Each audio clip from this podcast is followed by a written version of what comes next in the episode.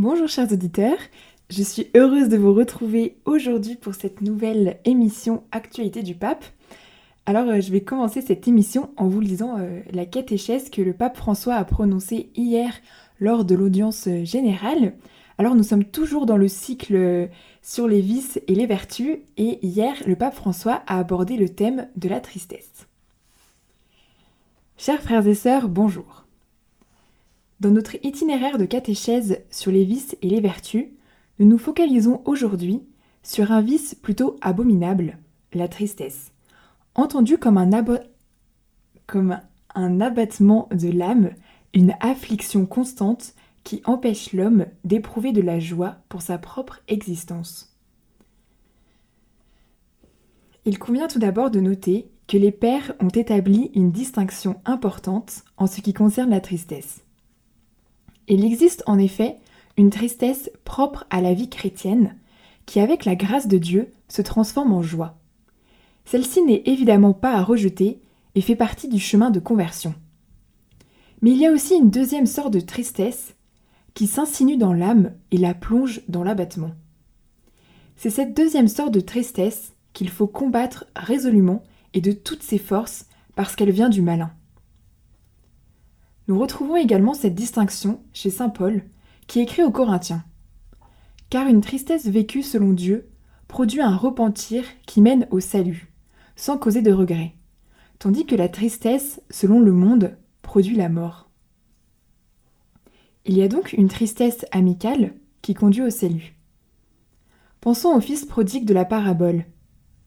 Lorsqu'il touche le fond de sa déchéance, il ressent une grande amertume, qui le pousse à reprendre ses esprits et à décider de retourner dans la maison de son Père. C'est une grâce de gémir sur ses péchés, de se rappeler l'état de grâce d'où nous sommes tombés, de se lamenter parce que nous avons perdu la pureté dans laquelle Dieu nous a rêvés. Mais il existe une deuxième tristesse, qui au contraire est une maladie de l'âme. Elle naît dans le cœur de l'homme lorsqu'un désir ou une espérance s'évanouit. Nous pouvons ici nous référer au récit des disciples d'Emmaüs. Ces deux disciples quittent Jérusalem, le cœur décis, et confient à l'étranger qui à un certain moment les accompagne. Nous, nous, nous espérions que c'était lui, c'est-à-dire Jésus, qui allait délivrer Israël.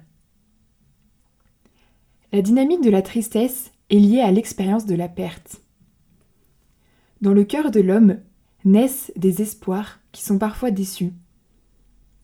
Il peut s'agir du désir de posséder quelque chose que l'on ne peut pas obtenir, mais aussi de quelque chose d'important, comme une perte affective.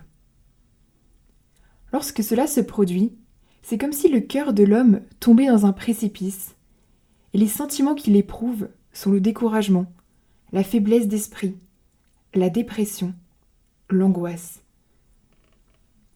Nous passons tous par des épreuves qui génèrent en nous de la tristesse, parce que la vie nous fait concevoir des rêves qui se brisent ensuite. Dans cette situation, certains, après un temps de trouble, s'en remettent à l'espérance. Mais d'autres se complaisent dans la mélancolie, la laissant s'envenimer dans leur cœur. Cela procure-t-il du plaisir? Considérez cela.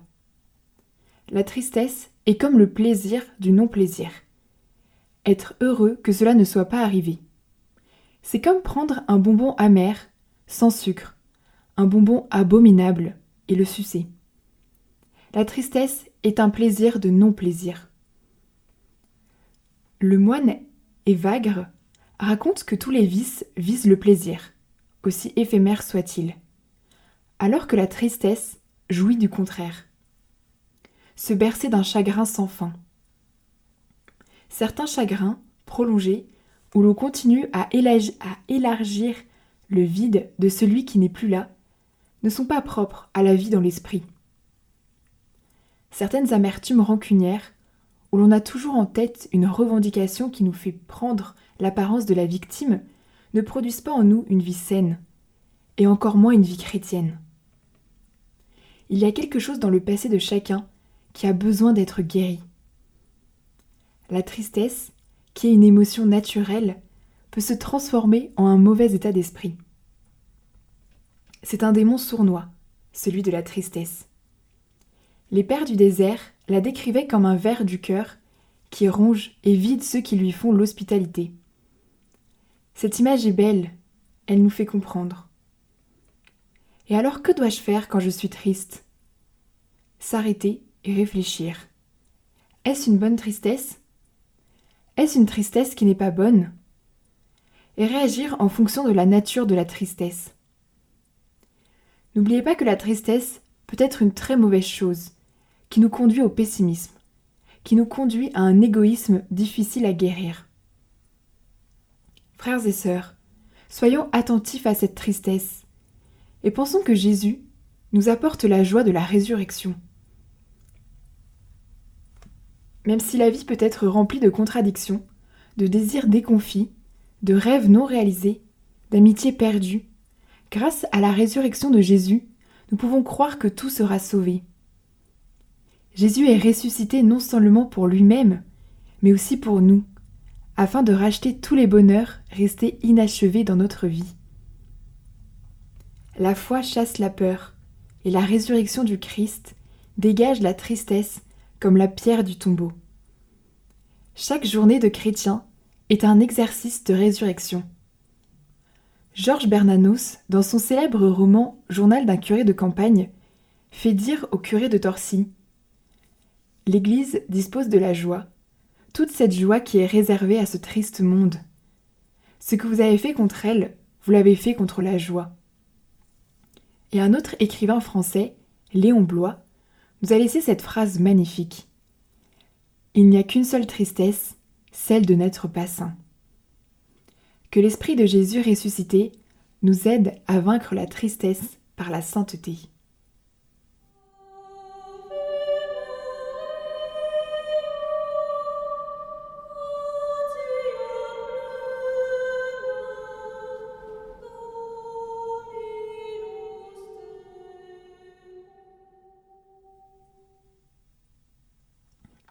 Chers auditeurs, c'était euh, la catéchèse que le pape François a prononcée hier lors de l'audience générale. Et euh, cette fois, c'était, euh, il a abordé le thème de la tristesse. Alors maintenant, je vais vous lire le commentaire de l'évangile que le pape François a dit au moment de l'Angélus dimanche dernier. Chers frères et sœurs, bonjour.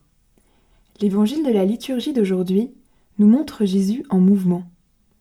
En effet, il vient de terminer sa prédication et, sorti de la synagogue, il se rend au domicile de Simon-Pierre, où il guérit sa belle-mère de la fièvre. Puis, vers le soir, il sort à nouveau vers la porte de la ville, où il rencontre de nombreux malades et possédés, et les guérit. Lendemain matin, il se lève tôt et sort pour se retirer et prier. Enfin, il se remet en chemin à travers la Galilée.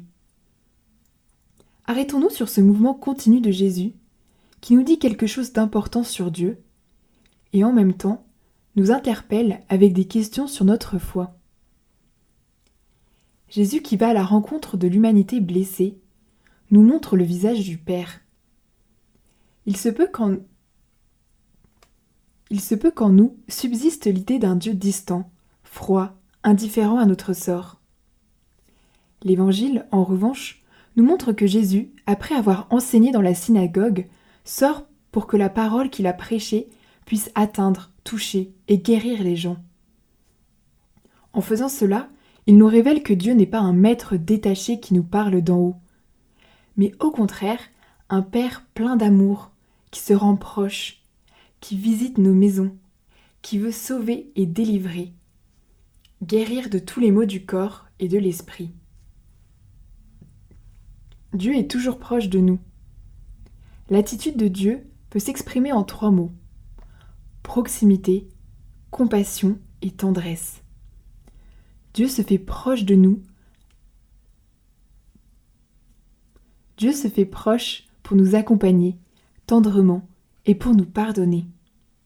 Ne l'oubliez pas, proximité, compassion et tendresse. C'est l'attitude de Dieu. Cette marche incessante de Jésus nous interpelle. Nous pouvons nous demander Avons-nous découvert le visage de Dieu comme Père de la miséricorde Ou croyons-nous et proclamons-nous un Dieu froid et distant? La foi nous rend-elle inquiets sur le sur le chemin ou est-elle une consolation intimiste qui nous apaise? Prions-nous seulement pour nous sentir en paix ou la parole que nous entendons et prêchons nous pousse-t-elle, comme Jésus, à aller vers les autres pour répandre la consolation de Dieu? Il serait bon que nous nous posions ces questions. Regardons donc le parcours de Jésus et rappelons-nous que notre première activité spirituelle est celle-ci. Abandonner le Dieu que nous croyons connaître et nous convertir chaque jour au Dieu que Jésus nous présente dans l'Évangile, le Père de l'amour et de la compassion. Et lorsque nous découvrons le vrai visage du Père, notre foi mûrit. Nous ne restons plus des chrétiens de sacristie ou des chrétiens de salon, mais nous nous sentons appelés à devenir porteurs de l'espérance et de la guérison de Dieu. Que Marie, très sainte femme en chemin, nous aide à proclamer nous-mêmes le témoignage du Seigneur, proche, compatissant et tendre.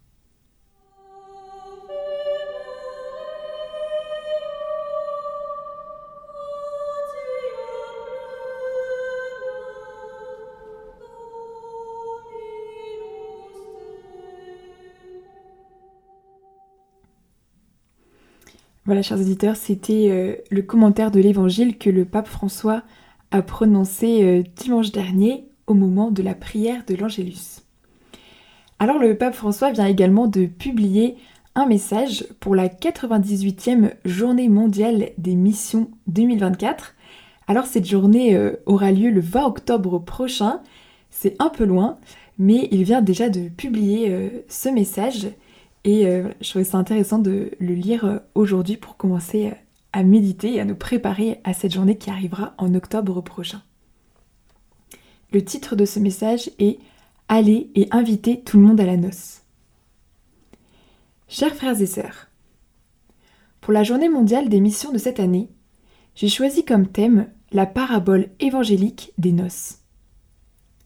Après que les invités ont refusé l'invitation, le roi, protagoniste du récit, dit à ses serviteurs Allez donc aux croisées des chemins. Tous ceux que vous trouverez, invitez-les à la noce.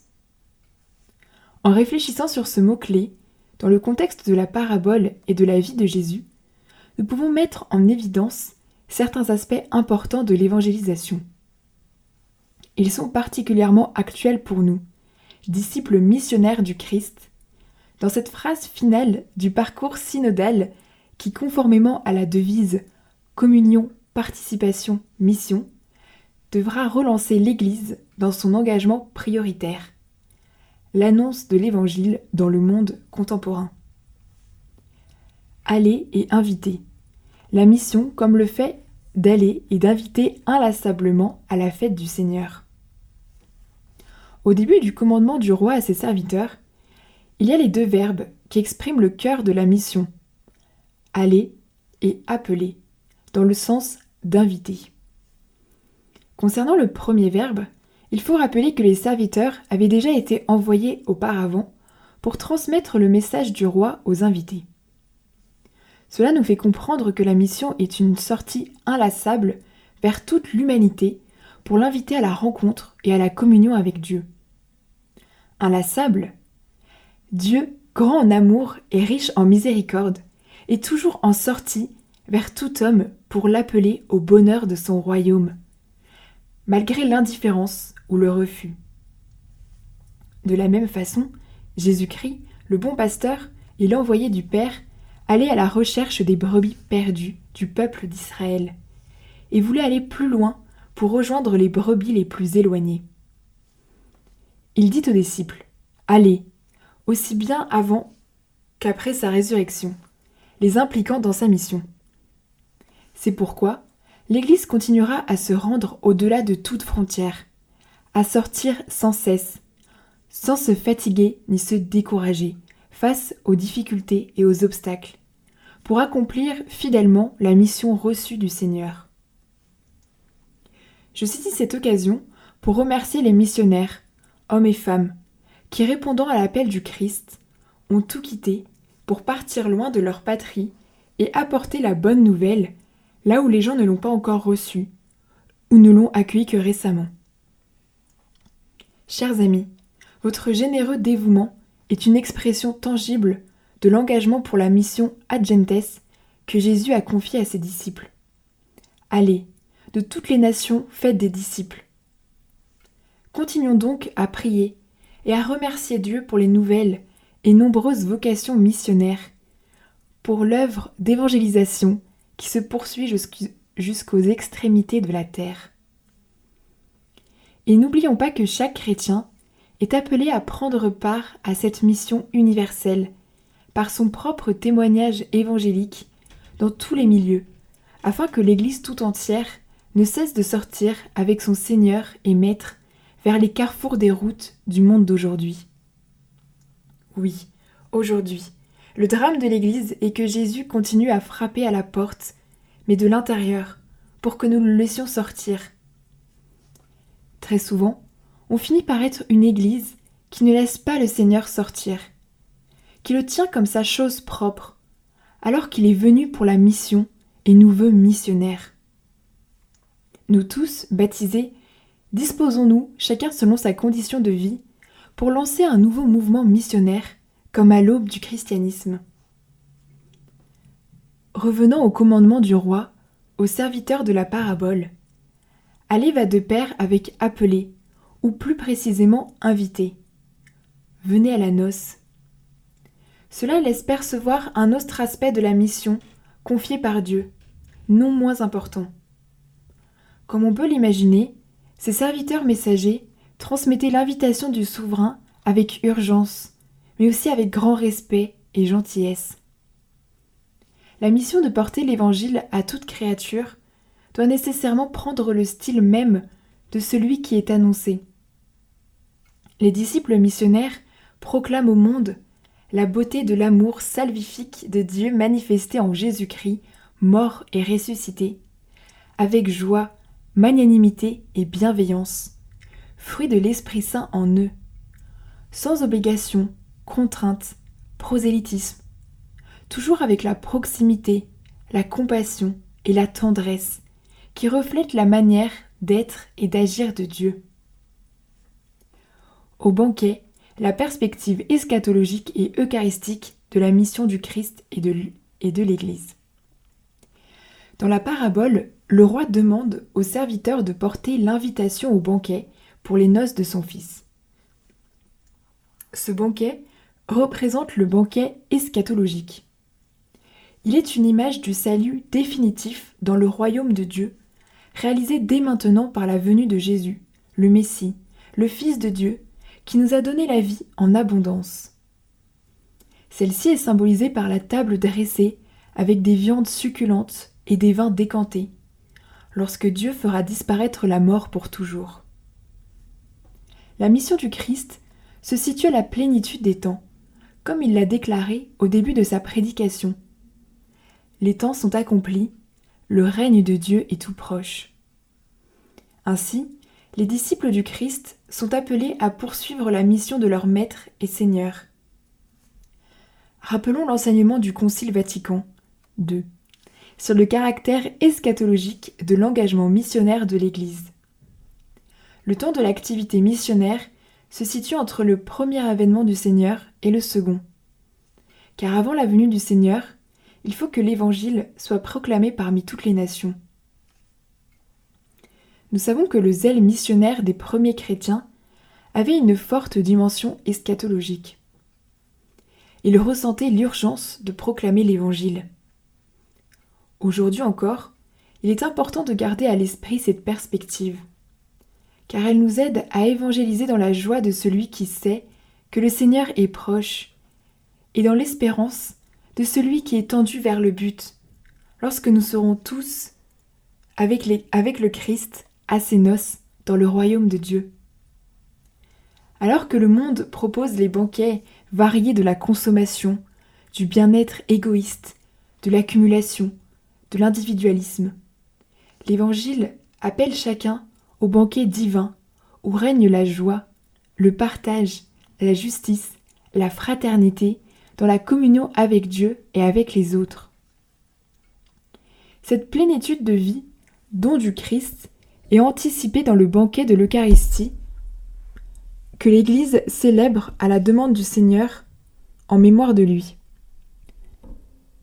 Ainsi, l'invitation au banquet eschatologique que nous apportons à chacun dans la mission évangélisatrice est, intrinsèquement liée à l'invitation à la table eucharistique où le Seigneur nous nourrit de sa parole, de son corps et de son sang. Comme l'a enseigné Benoît XVI, en toute célébration eucharistique se réalise sacramentellement le rassemblement eschatologique du peuple de Dieu. Le banquet eucharistique est pour nous une réelle anticipation au banquet final annoncé par les prophètes et décrit dans le Nouveau Testament comme les noces de l'agneau qui doivent être célébrées dans la joie de la communion des saints. Par conséquent, nous sommes tous appelés à vivre plus intensément chaque Eucharistie dans toutes ses dimensions, en particulier dans ses dimensions eschatologiques et missionnaires. Je répète à ce propos que nous ne pouvons pas nous approcher de la table eucharistique sans nous laisser entraîner dans le mouvement de la mission qui, prenant naissance dans le cœur même de Dieu, veut rejoindre tous les hommes. Le renouveau eucharistique que de nombreuses églises locales encouragent de manière louable dans la période post-Covid sera fondamental pour réveiller l'esprit missionnaire en chaque fidèle. Avec combien plus de foi et d'élan du cœur, dans chaque messe, devrions-nous prononcer l'acclamation. Nous annonçons ta mort, Seigneur Jésus, nous proclamons ta résurrection, nous attendons ta venue dans la gloire. Dans cette perspective, en cette année consacrée à la prière pour la préparation du jubilé de 2025, je voudrais inviter chacun à intensifier aussi et surtout la participation à la messe et à la prière pour la mission évangélisatrice de l'Église. Celle-ci, obéissant à la parole du Sauveur, ne cesse d'élever vers Dieu, dans chaque célébration eucharistique et liturgique, la prière du Notre Père avec l'invocation Que ton règne vienne. Ainsi, la prière quotidienne, et en particulier l'Eucharistie, fait de nous des pèlerins missionnaires de l'espérance, en marche vers la vie sans fin en Dieu, vers le banquet nuptial préparé par Dieu pour tous ses enfants. Tous, la mission universelle des disciples du Christ et l'Église tout entière synodale missionnaire. La troisième et dernière réflexion concerne les destinataires de l'invitation du roi, tous. Comme je l'ai souligné, ce tous est au cœur de la mission.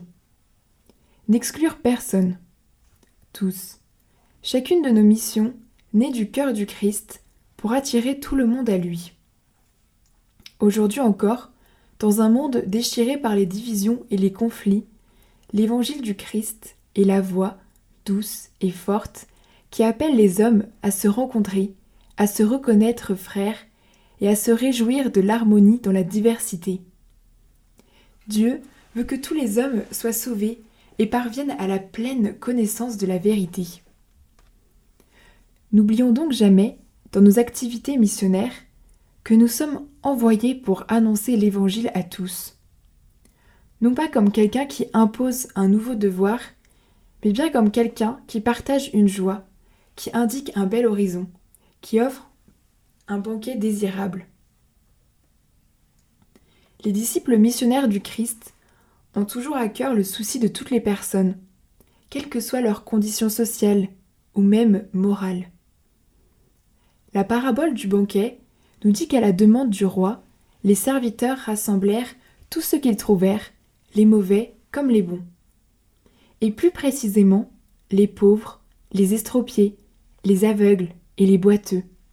Ce qui veut dire que les derniers et les exclus de la société sont les invités privilégiés du roi. Le banquet nuptial de son fils, que Dieu a préparé, reste pour toujours ouvert à tous, parce que son amour pour chacun est grand et inconditionnel. Car Dieu a tellement aimé le monde qu'il a donné son Fils unique, afin que quiconque croit en lui ne se perde pas, mais obtiennent la vie éternelle. Quiconque, tout homme et toute femme est destinataire de l'invitation de Dieu à participer à sa grâce qui transforme et sauve. Il suffit de dire oui à ce don divin gratuit, en l'accueillant et en se laissant transformer par lui, s'en revêtant comme d'un vêtement de noces. La mission pour tous requiert l'engagement de chacun. Il est donc nécessaire de poursuivre le chemin vers une Église tout entière, synodale missionnaire, au service de l'Évangile. La synodalité est en soi missionnaire, et vice-versa, la mission est toujours synodale. C'est pourquoi une étroite coopération missionnaire apparaît, aujourd'hui encore, urgente et nécessaire dans l'Église universelle comme dans les Églises particulières. Dans le sillage du Concile Vatican II et de mes prédécesseurs, je recommande à tous les diocèses du monde le service des œuvres pontificales missionnaires, qui constituent les principaux moyens pour pénétrer les catholiques dès leur enfance d'un esprit vraiment universel et missionnaire, et pour provoquer une collecte efficace de fonds au profit de toutes les missions, selon les besoins de chacune. C'est pourquoi les collectes de la Journée mondiale des missions, dans toutes les églises locales, sont entièrement destinées au fonds de solidarité universelle que l'œuvre pontificale de la propagation de la foi distribue ensuite, au nom du pape, pour les besoins de toutes les missions de l'Église. Prions le Seigneur de nous guider et de nous aider à être une Église plus synodale et plus missionnaire. Tournons enfin notre regard vers Marie, qui a obtenu le premier miracle de Jésus, précisément lors de noces à Cana, en Galilée.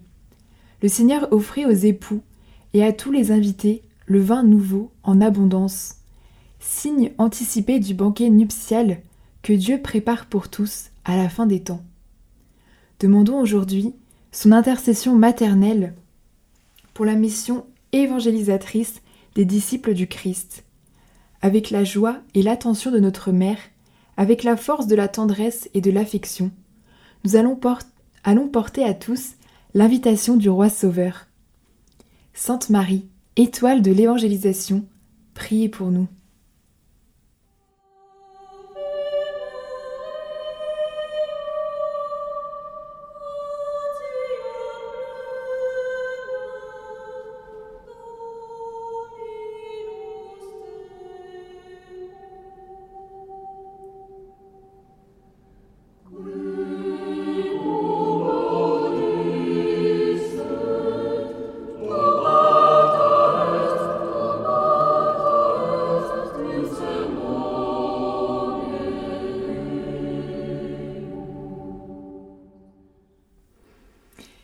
Chers auditeurs, c'était euh, le message que le pape François vient de publier pour la 98e euh, journée mondiale des missions 2024 qui aura lieu euh, en octobre prochain.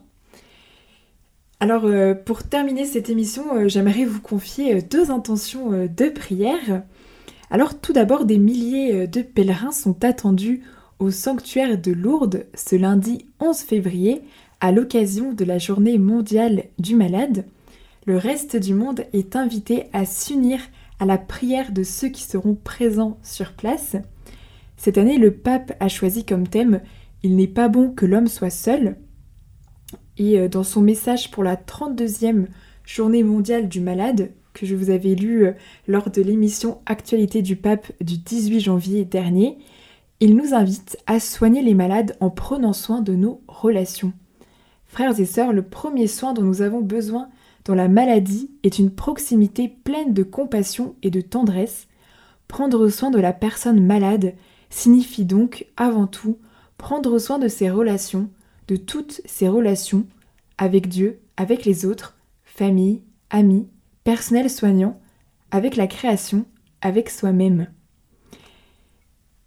Et l'intention euh, de prière pour le mois de février concerne justement les personnes malades en phase terminale le pape François nous invite à prier pour que les malades et leurs familles soient bien accompagnés au niveau médical, humain et spirituel.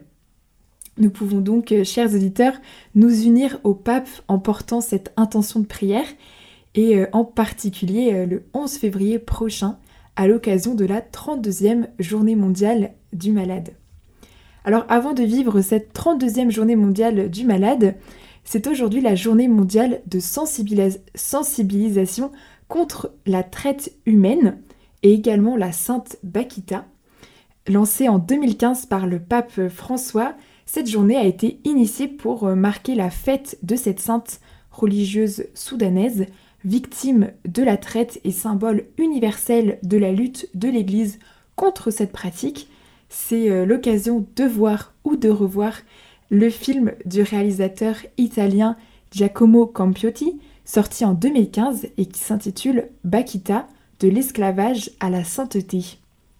Alors nous nous en rendons euh, peut-être pas compte, mais la traite humaine n'est pas une pratique révolue, elle est encore euh, présente aujourd'hui et parfois euh, pas si loin de nous.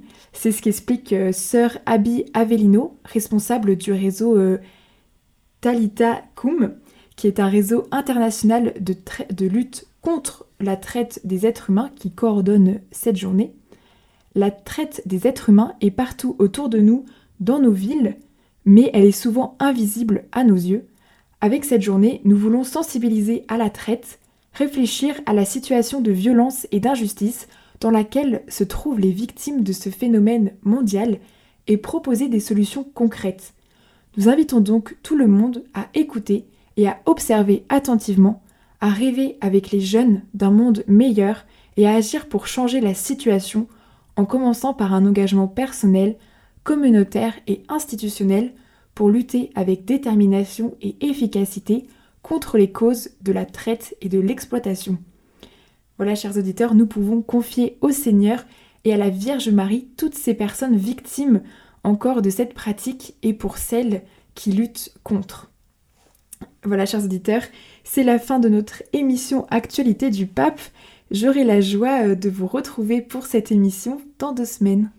Chers auditeurs de Radio Maria, c'était notre émission Actualité du Pape. Vous pouvez réécouter cette émission podcast sur notre site internet radiomaria.fr ou notre application Radio Maria Play.